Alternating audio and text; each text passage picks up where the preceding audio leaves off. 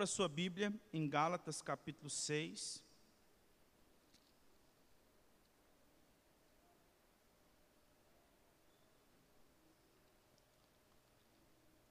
Gálatas capítulo 6.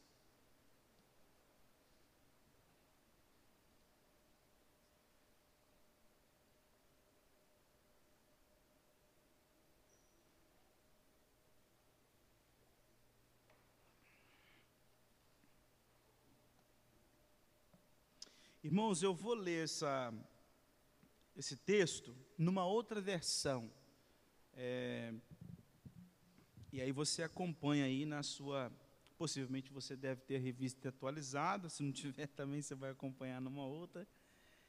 Eu vou ler aqui na Corrigida Fiel, capítulo 6, versículos 11 a 18. São os últimos versículos da carta, né?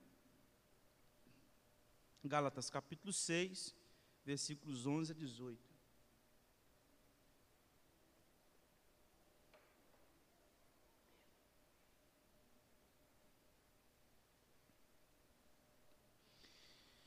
Estarei lendo e os irmãos estejam acompanhando.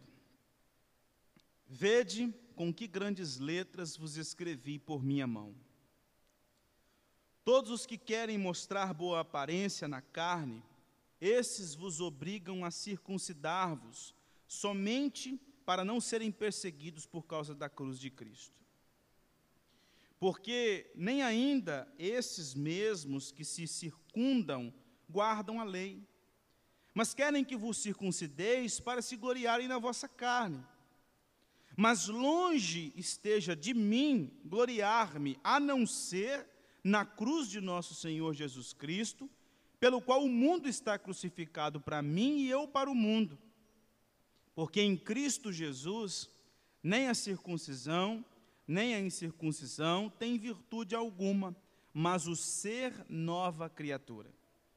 E a todos quantos andarem conforme esta regra, paz e misericórdia sobre eles e sobre o Israel de Deus. Desde agora ninguém me inquiete, porque trago no meu corpo as marcas do Senhor Jesus. A graça de nosso Senhor Jesus Cristo seja, irmãos, com o vosso espírito. Amém. Irmãos, nós temos visto no decorrer dos últimos domingos, desde o ano passado até agora, essa carta do apóstolo Paulo, onde ele defende o verdadeiro, o genuíno evangelho. Paulo escreve para um grupo de igrejas numa região, a região da Galácia, e ele escreve esta carta com o objetivo de fazer com que aqueles crentes voltassem ao genuíno evangelho. Eles haviam sido influenciados pela pregação dos judaizantes, que dizia que a fé em Cristo Jesus não é suficiente para salvar ninguém. Você precisa acreditar em Jesus e somar a esta fé algumas coisas, as obras, as obras de justiça. Porque alguém não pode ser salvo apenas acreditando em Jesus. Então, Paulo escreve para aqueles irmãos dizendo: Isto é uma fake news, isso é uma notícia falsa, isso é um evangelho falso. Porque o evangelho bíblico, é da salvação tão somente pela fé em Cristo Jesus. O homem não faz por merecer a sua salvação. O homem não consegue fazer por merecer a sua salvação. Ninguém pode se apresentar diante de Deus e dizer assim: Olha, eu posso entrar em novos céus e nova terra, porque eu fiz estas coisas e deixei de fazer estas outras. Ninguém pode fazer isso porque não, é, não existe nenhum justo, não existe ninguém que busque a Deus, não existe ninguém de coração puro. Todos nascem miseráveis pecadores e só podem ser salvos graças à obra de Jesus Cristo. Então, Paulo defende o verdadeiro evangelho, chama a atenção daqueles crentes para a justificação que se dá tão somente pela fé, Ninguém será justificado diante de Deus pelas obras. pelas obras de justiça. Ninguém será justificado por ser circuncidado, ninguém será justificado porque guarda a dieta de Israel, ninguém será justificado porque guarda o calendário judaico, ninguém será justificado porque faz determinadas coisas ou deixa de fazer outras, mas tão somente pela fé em Cristo Jesus. Mas uma vez justificado, uma vez salvo, uma vez em Cristo, uma vez habitado pelo poder do Espírito, estas pessoas vivem em novidade de vida. E agora sim, como um resultado da salvação conquistada em Cristo, elas possuem uma vida santa. Elas caminham em santidade. Elas caminham direcionadas pelo Espírito Santo de Deus, guiadas pelo Espírito, onde o fruto do Espírito é uma marca, é uma evidência de que aquela pessoa de fato foi resgatada por Cristo Jesus e foi justificada mediante a fé. Nos versículos anteriores que nós é, expomos no domingo passado, Paulo ele fala que aqueles irmãos que uma vez foram transformados, eles não vivem mais de acordo com a carne, mas de acordo com o espírito. E vivendo de acordo com o espírito, eles cuidam uns dos outros. O pastoreio mútuo na sociedade cristã, na comunidade dos crentes, onde os crentes estão preocupados com a vida espiritual uns dos outros. E aqueles que estão em pecado são restaurados, são admoestados, são exortados, mas são trazidos de volta com amor, com carinho, com paciência, com respeito, com dedicação. E isto nos leva a ter uma vida onde a nossa semeadura é a semeadura do espírito. Nós não semeamos para a carne, nós semeamos para o espírito. Nós não nos entregamos às obras da carne, mas nós nos entregamos ao fruto do espírito. E semear para o espírito é colher vida eterna, enquanto que semear para a carne, viver uma vida de pecado, é colher destruição. E aí, o texto que nós ah, lemos agora faz essa transição dos versículos que o apóstolo Paulo menciona ah, o amor ao próximo. E Paulo então faz essa transição, fazendo um fechamento da carta, e ele começa com o versículo 11 dizendo: Vede com que grandes letras vos escrevi por minha mão. Aqui a gente percebe, nós vamos ver isso mais nitidamente, essa transição que o apóstolo Paulo faz do versículo 10 para o versículo 11, chamando a atenção daqueles crentes, para que eles não se gloriassem na carne. Nunca nenhum cristão deve bater no peito e se sentir salvo por aquilo que fez mas deve bater no peito, dando graças a Deus, porque foi alcançado pelo poder do Espírito Santo e enxergou o Evangelho em Cristo Jesus e em Cristo foi transformado. Então Paulo diz: não se gloriem na carne, pelo contrário, se gloriem na cruz de Cristo. Se vocês querem ter um orgulho na vida, se orgulhem de Cristo se orgulhem da obra de Cristo, se orgulhem do que Cristo fez, se orgulhem desta salvação grandiosa e sublime que foi realizada na cruz do Calvário. Mas nunca se gloriem na carne. Então, os versículos 11 a 18, Paulo diz que os cristãos devem tão somente se gloriar na cruz de Cristo. Aqueles que se gloriam na carne mantêm uma amizade com o mundo. Mas aqueles que se gloriam na cruz de Cristo são afastados do mundo na sua caminhada cristã. Então vamos ver aqui esse texto em duas partes. Primeiro, os versículos 11 a 13, onde Paulo diz que gloriar-se na carne mantém a nossa amizade com o mundo. Vede com que grandes letras vos escrevi por minha mão. Todos os que querem mostrar boa aparência na carne esses vos obrigam a circuncidar-vos, somente para não serem perseguidos por causa da cruz de Cristo. Porque nem ainda esses mesmos que se circundam guardam a lei, mas querem que vos circuncideis para se gloriarem na vossa carne. Esse versículo 11 é às vezes muito debatido e não há nem é, e não existe unanimidade do que, que Paulo está dizendo aqui nesse versículo 11. Vede com que grandes letras que vos escrevi por minha mão. Alguns acreditam que Paulo, quando diz isso, ele está mencionando, até é, fazendo um paralelo com ah, o versículo 17, quando ele diz que ele traz no corpo as marcas de Cristo. Muito provavelmente Paulo aqui estava escrevendo, mostrando para aqueles crentes o seguinte: está vendo como que eu escrevi a carta com letras garrafais? É porque eu tenho um problema de visão. E o meu problema de visão é por causa daquele momento onde eu fui transformado a caminho de Damasco, e ali eu fiquei com a visão bagunçada e desde então não resolvi. Quem acredita nessa interpretação, caminha com, aquela, com a interpretação de 2 Coríntios capítulo 12, quando ele fala do espinho na carne, que o espinho na carne era esse problema de visão que Paulo tinha. Outros acreditam que, na verdade, é o seguinte: Paulo era costume dele, vocês podem perceber isso, por exemplo, na carta aos Colossenses, aos Tessalonicenses e outras cartas, que Paulo tinha um costume de ter um secretário, um amanuense. Então ele ditava a carta e essa pessoa escrevia. Então, possivelmente, Paulo escreveu os versículos 11 e 18 da carta. Mas os versículos, o versículo 10 do capítulo 6 para trás, foi um amanuense, foi um secretário foi um escriba.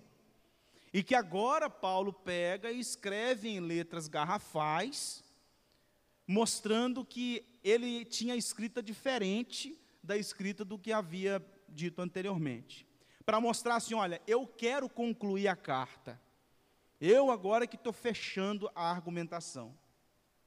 Outros acreditam que Paulo escreveu toda a carta, mas quando chega nesses últimos versículos, ele aumentou o, o tamanho da letra.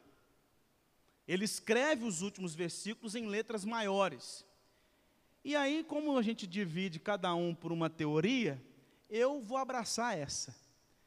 Porque, como ele não menciona ninguém no início, ele menciona estas outras pessoas é, em outras cartas, Silvano e outros homens que sempre escreveram para ele, como na carta aos Gálatas, ele não menciona um secretário, então eu, eu vou abraçar essa teoria de que que Paulo está fazendo aqui é colocando um negrito. Como não tinha essa tecnologia na época, então o que, que Paulo está fazendo aqui? É colocando um negrito nas últimas palavras da carta, dando ênfase, olha, veja, vede com que grandes letras vos escrevi por minha mão. E aí ele diz: todos os que querem mostrar boa aparência na carne, esses vos obrigam a circuncidar-vos, somente para não serem perseguidos por causa da cruz de Cristo. Aqueles homens ensinavam os crentes da Galácia que eles tinham que guardar a dieta, que eles tinham que guardar as festas, que eles tinham que ser circuncidados, não valia só acreditar em Jesus. E Paulo então diz nesse texto o seguinte: todos aqueles que querem mostrar boa aparência, ou seja, nesse negócio de come isso, não come aquilo, guarda certos dias em especiais em relação aos outros. Aqueles que são circuncidados, eles querem mostrar boa aparência, eles querem mostrar uma religiosidade, eles querem mostrar uma piedade cristã através dessas coisas. Esses vos obrigam a circuncidar, circuncidar-vos, porém, para não serem perseguidos por causa da cruz de Cristo.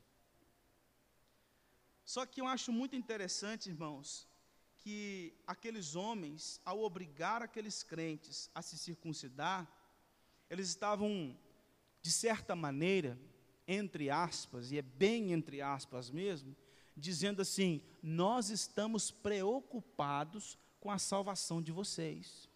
Se vocês ficarem só na fé, vocês não vão ser salvos. Então nós estamos preocupados com a, a, salvação de vocês. Então façam por merecer. E às vezes você pode pensar assim: mas qual o problema de uma pessoa fazer algo desse tipo buscando a sua salvação? Será que existe algum mal nisso? uma pessoa querer ser salva? Existe algum mal uma pessoa ser circuncidada porque ela deseja ser salva? Será que existe algum mal a pessoa cuidar do calendário, da dieta religiosa de, dos judeus para ser salvo? Será que é tão errado assim a pessoa fazer por merecer? É claro que é errado. Porque quando a pessoa faz isso, ela rejeita o Evangelho. Deus chega para a pessoa com um banquete espiritual que é Cristo, e ela diz assim: Eu não quero, não. Deixa que eu mesmo vou correr atrás. É uma rejeição do Evangelho, isso é idolatria. Isso é rejeitar o Evangelho. Isso é querer os louros da salvação. É querer ser aplaudido pelo, pelos anjos quando chegar no céu. Olha que pessoa, que maravilha de pessoa. Este viveu uma vida ilibada, por isso que ele está aqui. Por isso que ele foi salvo. Essa pessoa quer no juízo final ser colocada ao lado de uma pessoa que às vezes ela lutou a vida inteira por sua salvação, orou por ela, pregou o evangelho e quer poder ouvir de Jesus o seguinte: você fez por onde? Pode entrar em novos céus e nova terra. E esta pessoa virá para quem estava do lado e disse: Eu bem que eu avisei. Está vendo? Se tivesse me imitado, tinha chegado no mesmo lugar que eu estou indo. Então, isso é orgulho, isso é egoísmo, isso é soberba, isso é rejeitar o Evangelho, isso é abrir mão de uma salvação por graça para tentar fazer por onde. Só que a Escritura deixa claro que ninguém pode. Romanos capítulo 3, versículo 28, Paulo diz: O homem é justificado pela fé sem as obras da lei. Gálatas 2,17, sabendo que o homem não é justificado pelas obras da lei. Efésios capítulo 2, versículos 8 e 9, porque pela graça sois salvos por meio da fé, e isto não vem de vós, é dom de Deus, não vem das obras, para que ninguém se glorie. 2 Timóteo capítulo 1, versículo 9, que nos salvou e chamou com uma santa vocação, não segundo as nossas obras. Salmo 53, versículo 2 e 3. Deus olhou desde os céus para os filhos dos homens para ver se havia algum que tivesse entendimento e buscasse a Deus. Desviaram-se todos juntamente se fizeram imundos. Não há quem faça o bem, não há nenhum sequer. Então é impossível alguém ser salvo pelas suas obras. É impossível alguém ouvir de Deus, vinde benditos de meu Pai, sem que seja pela graça pela obra de Cristo Jesus. Mas o homem, ele acredita que ele pode conquistar a vida eterna pelas suas próprias obras. E Paulo está dizendo no versículo 12: Todos aqueles que querem mostrar a boa aparência na carne, esses vos obrigam a circuncidar-vos. Mas algo interessante na parte final do versículo é: somente para não serem perseguidos por causa da cruz de Cristo. Olha o motivo pelo qual aqueles homens estavam pregando a circuncisão para que os crentes não fossem perseguidos. Sabe por quê? Basicamente, naquele tempo, no judaísmo havia três grupos ou três seitas ali dentro. Você tinha os fariseus, os saduceus e os zelotes. Eles não, concord, eles não é, concordavam em vários aspectos. Por exemplo, os saduceus, eles tinham dificuldade de acreditar na ressurreição dos mortos. Os zelotes acreditavam que o Messias seria um guerreiro, uma espécie de homem de guerra. Os fariseus eram extremamente legalistas e moralistas. Então você tinha ali aqueles três grupos. Existe uma ocasião nos evangelhos que mostra Jesus colocando inclusive fariseus e saduceus em xeque. Eles acabam se de, é, é, debatendo Eles vão, é, vão debater questões relacionadas à vida eterna. Então havia esses três grupos, mas veja bem, esses três grupos, por mais diferentes que fossem, eles estavam juntos. Eu vou fazer uma, uma analogia aqui, não vai representar necessariamente o que estava acontecendo ali, mas é mais ou menos como a gente hoje, presbiterianos, batistas e assembleianos. É tudo irmão em Cristo. Mas os batistas não batizam crianças e os assembleanos falam em línguas. A gente não fala em línguas e batiza criança, eles não batizam criança e falam em línguas, enfim, tem essas coisas.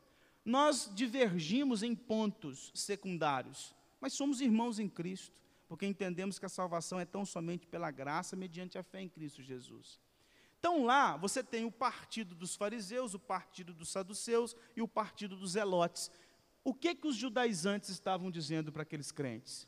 Se vocês forem circuncidados, guardarem a dieta de Israel, se vocês guardarem o calendário, vocês podem acreditar em Jesus. Vocês vão se tornar a quarta seita.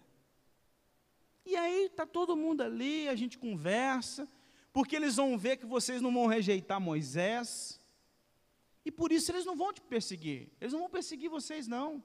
Vocês podem viver tranquilamente. Porque o propósito é que não houvesse perseguição. Os judaizantes estavam preocupados com o próprio umbigo. Eles não queriam ser é, perseguidos pela cúpula judaica. Eles não queriam ser perseguidos por acreditar em Cristo Jesus. E por isso eles estavam pregando que aqueles crentes também deveriam fazer o mesmo. E aí, o versículo 13, Paulo diz: Porque nem ainda esses mesmos se circuncidam, que se circuncidam, guardam a lei, mas querem vos circuncidar, querem que vos circuncideis para se gloriarem na vossa carne. É interessante que Paulo, no versículo 3, diz o seguinte: Estes homens, tão apegados à lei, eles são hipócritas. Sabe por que, que eles são hipócritas? Porque eles pegam a lei de Deus, tiram uma parte, se apega naquela parte e o resto eles jogam fora. Eles pegam as partes da lei que eles acham interessantes. Eles acham que essas partes aqui são melhores que as outras. Eles escolhem o que eles vão acreditar e o que eles vão rejeitar. Então, por isso que Paulo está dizendo: nem eles guardam a lei do jeito que tem que ser guardada porque eles tiram uma parte. Se é para guardar a lei, tem que guardar tudo. Não dá para poder sair lá selecionando o que, que você vai e o que não vai guardar, o que, que você vai ou não fazer. Estes homens são hipócritas, são mentirosos, porque eles não fazem nada disso.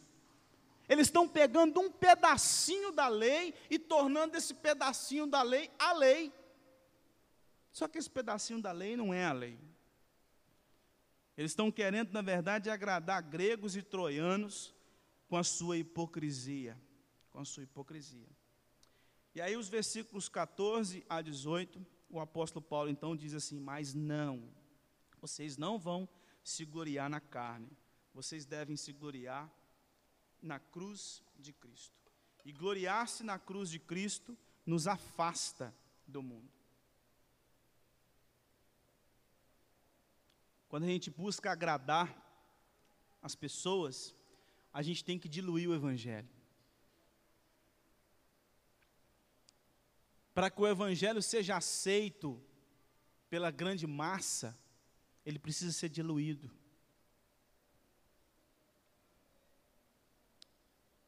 Mas o evangelho bíblico, teocêntrico, cristocêntrico da graça, não.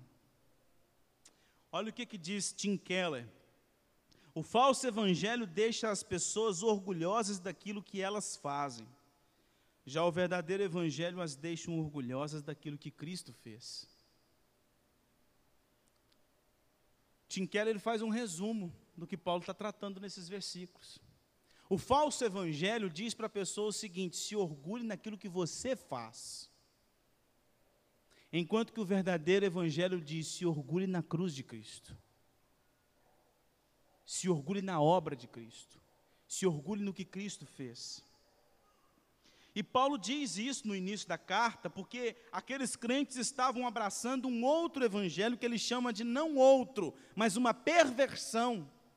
Pegaram o evangelho, diluíram o evangelho, deram uma judaizada no evangelho, e agora estão aprendendo, ensinando esse tipo de evangelho.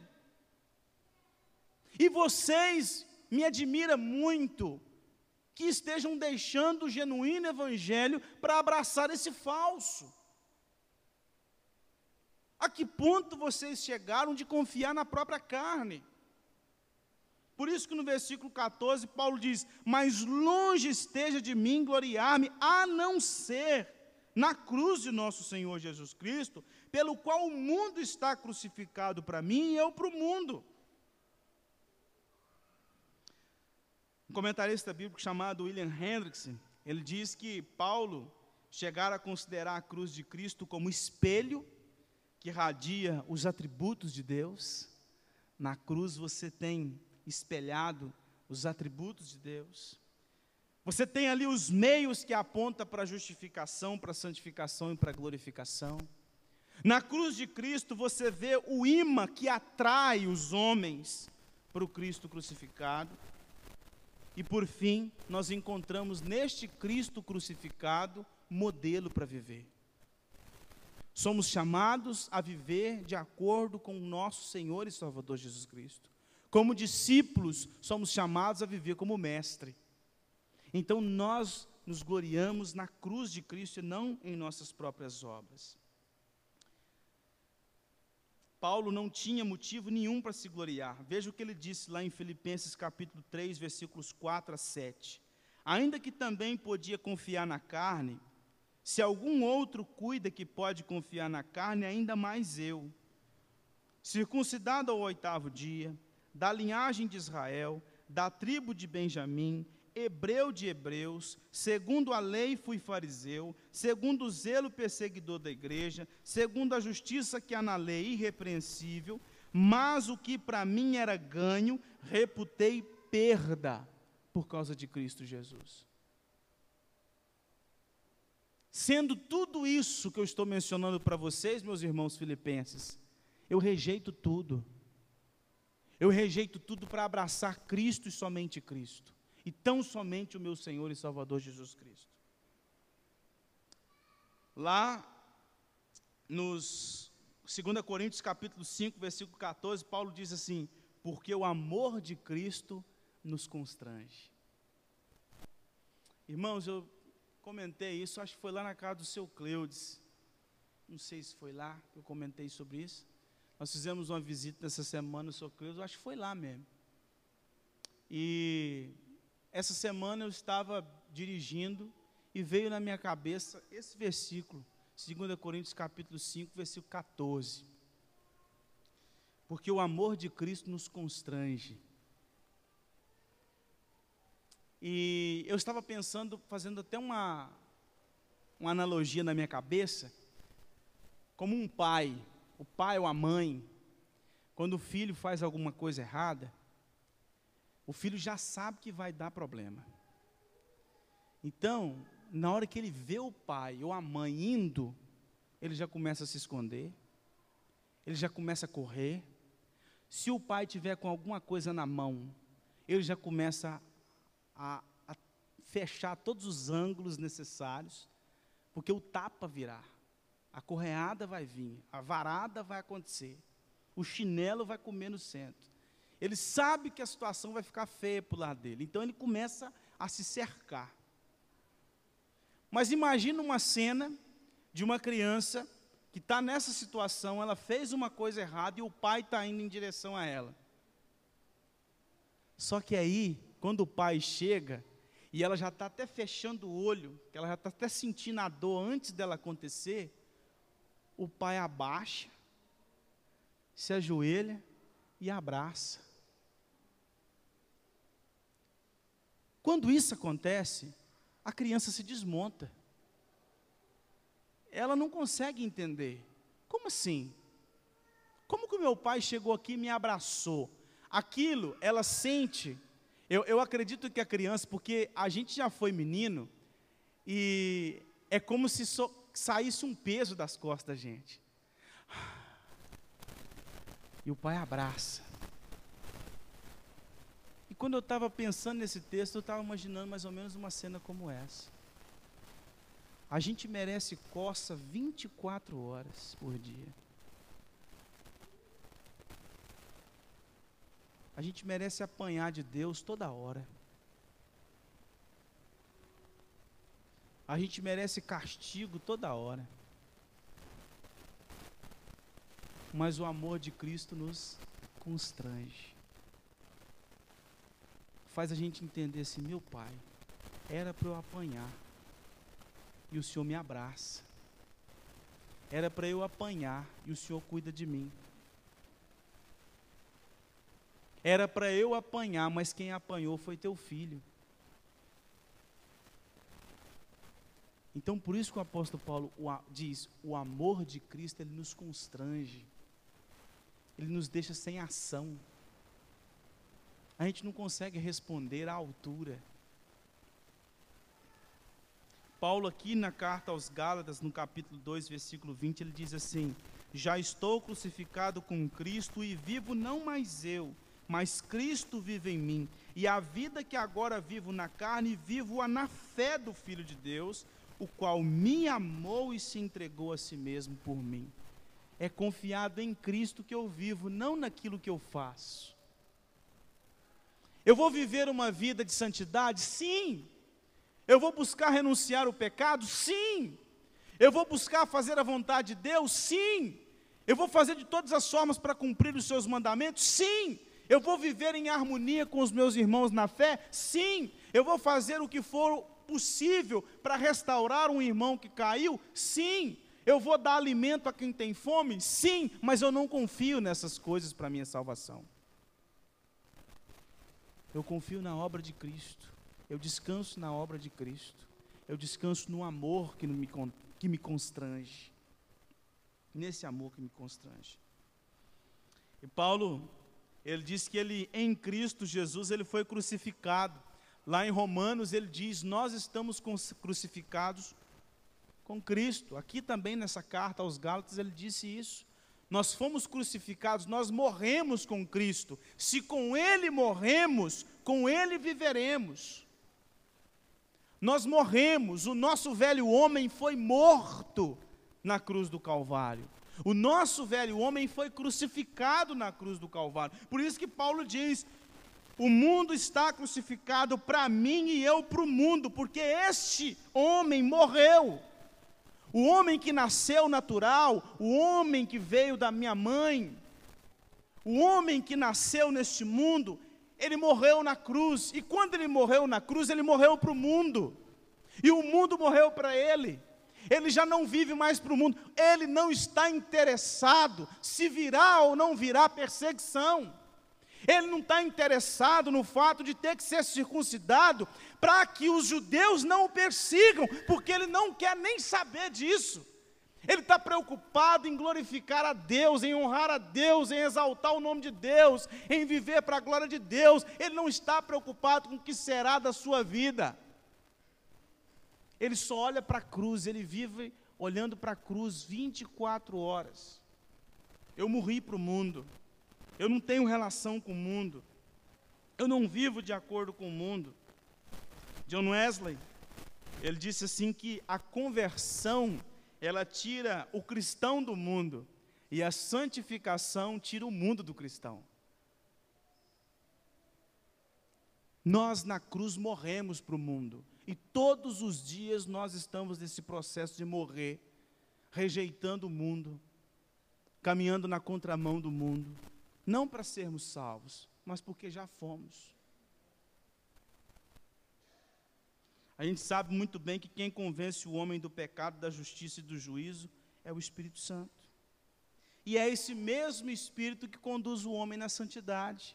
E a santidade só é possível para nós porque lá, na sua oração sacerdotal registrada em João capítulo 17, Jesus disse: Eu me santifico pelos meus, pelas minhas ovelhas. Cristo se santificou para a gente viver uma vida em santidade. A santidade para nós só é possível por causa da santidade de Cristo. E a nossa santidade nada mais é que uma obra do Espírito Santo em imprimir em nós Cristo Jesus. A nossa santidade é a busca diária da santidade de Cristo. E é o Espírito Santo imprimindo em nós a santidade do nosso Senhor e Salvador Jesus Cristo. E aí no versículo 15, o apóstolo Paulo diz assim: Porque em Cristo Jesus nem a circuncisão, nem a incircuncisão tem virtude alguma, mas o ser nova criatura. Não importa se você é circuncidado ou não é circuncidado. O que importa é que você está em Cristo. Judeus se converteram sendo circuncidados. Glória a Deus. Gentios se converteram não sendo circuncidados. Glória a Deus. Ambos fazem parte de uma única família, de uma única igreja, de um único povo. Deus não tem dois povos, Deus não tem duas igrejas. Deus tem, Deus tem um povo, uma igreja, composta de judeus e gentios. Por isso que um teólogo chamado Palmer Robertson, num livro espetacular chamado Israel de Deus. Ele diz assim, ó, Paulo estabelece uma regra para identificar o povo de Deus. Não é a circuncisão ou a incircuncisão que importa, mas uma nova criação. A marca da identidade que distingue o povo de Deus no decorrer de todos os séculos da antiga aliança, agora não tem mais nenhum significado. A única coisa que pode provar que uma pessoa faz parte do povo de Deus é a experiência de uma nova criação por meio de Sua graça. Você prova a sua salvação não em ser ou não circuncidado, em guardar ou não guardar a dieta de Israel, a guardar ou não guardar o calendário litúrgico. Você prova que nasceu de novo por uma vida que transparece o fruto do Espírito uma vida vivida de acordo com a vontade do Senhor. Alguém que foi nascido de novo, que é nova criação, que é nova criação de Deus na cruz do Calvário. Esta é a prova de que alguém nasceu de novo. E aí o versículo 16, Paulo diz: E a todos quantos andarem conforme esta regra, paz e misericórdia sobre eles e sobre o Israel de Deus. Eu acho muito interessante que alguns crentes dizem assim: chama qualquer um de irmão. Tem alguns crentes que chamam qualquer um de irmão. A pessoa é membro de uma igreja que se auto-intitula evangélica, já é irmão. Só de falar de Jesus já é irmão, só de falar de Deus já é irmão. E é interessante que Paulo, nesse versículo 16, ensina para a gente algo interessante a todos os que andarem segundo esta regra, ou seja, a todos aqueles que creem no verdadeiro Evangelho, no genuíno Evangelho da justificação pela fé, aqueles que abraçam Cristo e somente Cristo, aqueles que não se entregam à carne, aqueles que não confiam na carne, que não se gloriam na carne, mas só se gloriam na cruz de Cristo, a estes a minha destra de paz e misericórdia. Esse é meu irmão. Esse eu sento com ele. Eu alimento da ceia junto com ele. Eu caminho com ele. Eu uso os meus dons para a edificação dele. E ele usa os dons deles para a minha edificação. Não é porque ele frequenta a igreja A, a igreja B, a igreja C, a igreja D, quer que seja é porque ele defende o mesmo evangelho genuíno e bíblico que eu. E por isso nós somos irmãos na fé. Eu não estou nem aí se ele é presbiteriano. Eu quero saber se ele é cristão. Eu quero saber se ele crê no verdadeiro evangelho. É isso que eu quero saber. A todos que andarem conforme esta regra, paz e misericórdia sobre eles e sobre o Israel de Deus. Aí você fala assim: agora Paulo bagunçou o negócio. Porque Paulo está até agora falando que circuncisão não tem significado nenhum mais para o Novo Testamento, mas agora ele chama Israel na conversa. Uai, então quer dizer que Deus ainda tem a nação de Israel como seu povo? Não. O Israel de Deus que Paulo está falando aqui é o que ele já tratou a carta toda. O povo de Deus não é mais Israel, a geografia lá, aquele país lá no Oriente. Israel hoje são todos aqueles que renderam-se a Cristo Jesus. Foram salvos pela graça, mediante a fé. Não são os circuncidados, são os circuncidados e incircuncisos que abraçaram a fé em Cristo Jesus. Estes compõem a igreja de Deus, o Israel de Deus. Por isso que ele falou sobre Abraão, que Abraão é o pai da fé tanto dos circuncisos quanto dos incircuncisos. Por isso que lá em Romanos capítulo 4, Paulo disse que Abraão é o pai da fé, tanto dos incircuncisos quanto dos circuncisos. Então o Israel de Deus é a igreja, composta de judeus e de gentios, de pessoas de toda tribo, língua, povo e nação.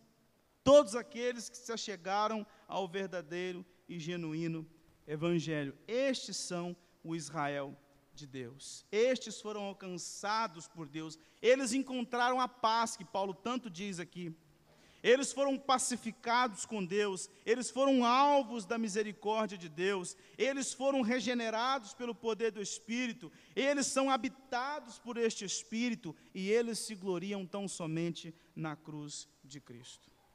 E então Paulo caminha para o final, versículos 17 e 18: Desde agora ninguém me inquiete ou seja, não venha ninguém me perturbar, porque eu estou pregando o verdadeiro evangelho e eu posso provar, veja no meu corpo.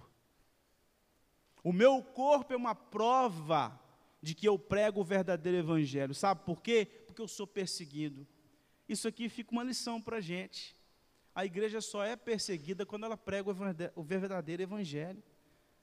Enquanto nós pregamos o falso evangelho, não existe perseguição. Perseguir quem?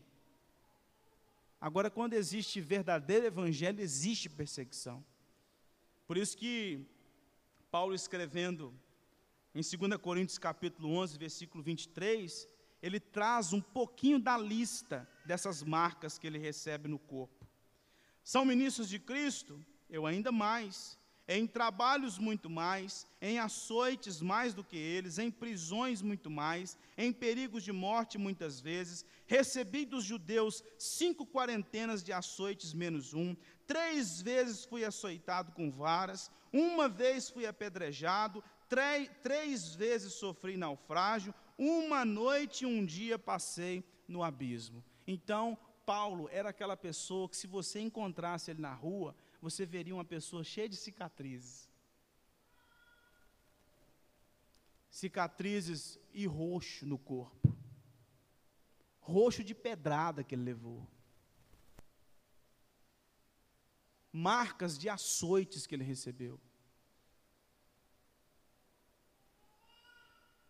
Se ele mostrasse a, o lugar que a cobra mordeu,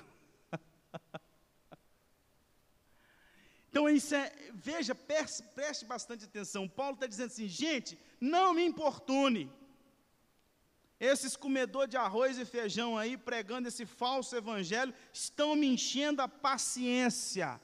Não me encham mais a paciência, porque eu prego tão somente o verdadeiro Evangelho. Vocês que estão me difamando no meio da galáxia, vocês que estão dizendo que eu não sou apóstolo, vocês que estão dizendo que eu não sou discípulo de Cristo, que eu sou um que nem Evangelho, um, um que nem apóstolo, que prega um que nem Evangelho, não me inquiete, não me importune, porque eu trago no corpo as marcas de Cristo Jesus. Eu tenho sido ah, amplamente castigado por pregar o genuíno Evangelho. E aí Paulo termina a sua carta, que é de praxe, a graça de nosso Senhor Jesus Cristo seja, irmãos, com o vosso espírito.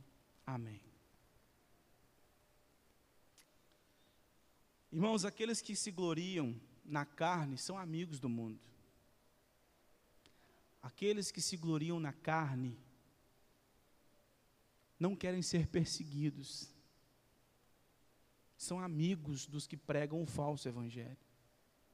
Mas aqueles que se gloriam na cruz de Cristo não estão se não se preocupam se serão ou não serão perseguidos. Eles não estão preocupados se vão ser presos, se o evangelho vai ser proibido, eles não estão preocupados se vão tomar pedrada para a rua fora, se vão tomar tiro para a rua fora, se vão tomar facada para a rua fora, porque eles se gloriam tão somente na cruz de Cristo Jesus. Então, eu finalizo, eu concluo dizendo que, primeiro, pela fé e tão somente pela fé, nós temos acesso a todas as bênçãos espirituais gratuitamente em Cristo Jesus. Não é por aquilo que você faz, é se você depositou a sua fé verdadeiramente em Cristo. Porque só em Cristo você recebe todas as bênçãos espirituais. Segundo lugar, o falso evangelho ensina o deleite nas obras. Se você se vangloria do que você faz ou do que você deixa de fazer, isso é uma, uma evidência clara de que você está vivendo segundo o falso evangelho. Se você bate no peito para dizer o que você faz ou deixa de fazer, e que é confiado no que você faz ou deixa de fazer, que você tem vida eterna, você está no falso evangelho. Você ainda não entendeu o evangelho. O falso evangelho não muda o homem. O falso, o falso evangelho não muda o homem. Por isso o homem acaba se adequando ao mundo. Mas o verdadeiro evangelho nos torna completamente diferentes deste mundo. E a gente passa a viver uma vida que causa espanto e estranheza naqueles que estão do lado de fora. A gente passa a viver uma vida de uma maneira que faz com que as pessoas vivam olhando para nós com uma interrogação sobre a cabeça. Eu não entendo como é que uma pessoa pode levar a vida desse jeito. A gente precisa causar espanto nas pessoas. E por último, eu pergunto para você: onde está o seu deleite? A sua segurança? No que, que você confia? Você tem confiado no quê? Você tem confiado nas coisas que você tem feito? Você tem confiado na, nos exercícios religiosos que você tem praticado? Você tem confiado nas coisas que você tem feito é, no seu trabalho, na sua família? Você tem confiado no fato de que você é um bom marido? Você tem confiado no fato que você é uma boa esposa? Você tem confiado que você é um bom pai, é uma boa mãe, você tem confiado que você é um cidadão de bem, que você paga as suas contas em dia. Você tem confiado no fato que você nunca matou ninguém, você tem confiado no fato que você nunca roubou ninguém, você tem confiado no fato que você dá cesta básica para os outros, você tem confiado no fato de que você socorre o mendigo, você tem confiado no fato de que você tem rejeitado algumas coisas, porque você não frequenta alguns lugares, porque você não vai em determinadas, em determinadas casas. Você tem confiado no fato que você não bebe determinadas bebidas, que você não come determinadas comidas. Você tem confiado em quê? Em quê? São estas coisas que te dá deleite e segurança para a sua vida cristã? Se é, Hoje é o dia de você mudar isso. Porque você está vivendo de acordo com o falso evangelho. Agora, se você tem deleite e segurança tão somente na cruz de Cristo. E quando você participa da ceia, você se lembra do que Cristo fez por você e aguarda a volta dele para te buscar, miserável pecador como você é, mas porque você acredita no que ele fez e descansa no que ele fez, sem tentar fazer algo para somar. Se este é o seu deleite, Louvado seja Deus, você entendeu o Evangelho. Vamos colocar de pé?